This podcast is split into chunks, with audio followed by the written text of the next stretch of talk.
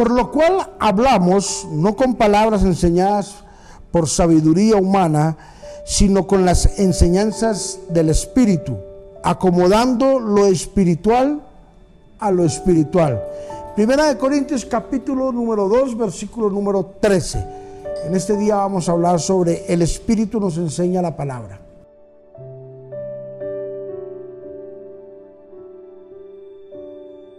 El Espíritu Santo es una persona. El Espíritu Santo es quien nos aclara todas las dudas que nosotros tenemos. El Espíritu Santo es quien nos conduce a la verdad. El Espíritu Santo es quien nos seduce y nos convence de que estamos caminando por un camino errado y nos endereza. Y ahí lo importante que es el Espíritu Santo de Dios dentro de nosotros.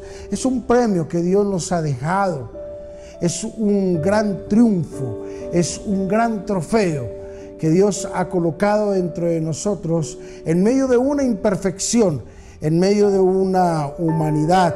Dios nos deja su Espíritu Santo. ¿Para qué? Para que nosotros entendamos de que nuestra vida debe de ser guiada por el Espíritu Santo y conducida por su palabra. Si tenemos alguna duda, el Espíritu Santo nos la va a aclarar. Si queremos saber cómo conducirnos, tenemos que leer las escrituras.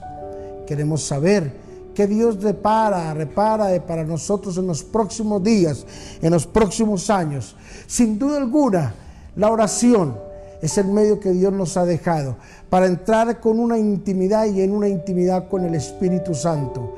Y la palabra es el arma que Él nos ha dejado, el manual que nosotros debemos de leerlo día a día para instruirnos en bondad, en justicia, en misericordia, para instruirnos en medio de este momento tan difícil en el que se debate el ser humano.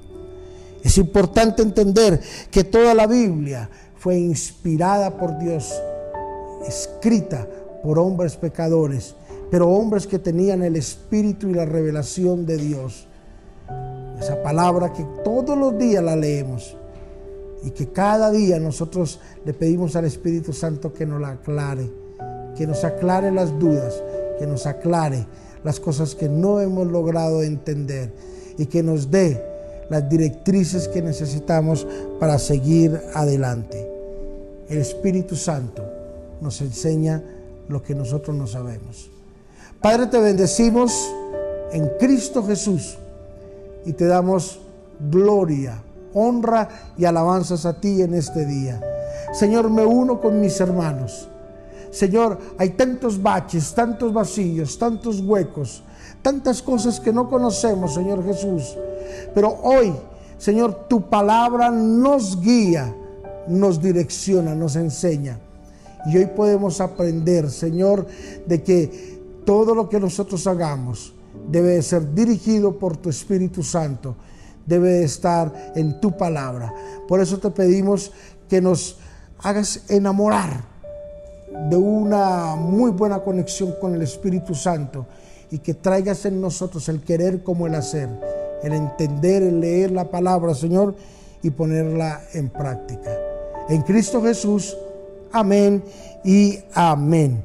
El Espíritu mismo de Dios nos conducirá y nos convencerá de todo error en el que estemos andando. Bendiciones.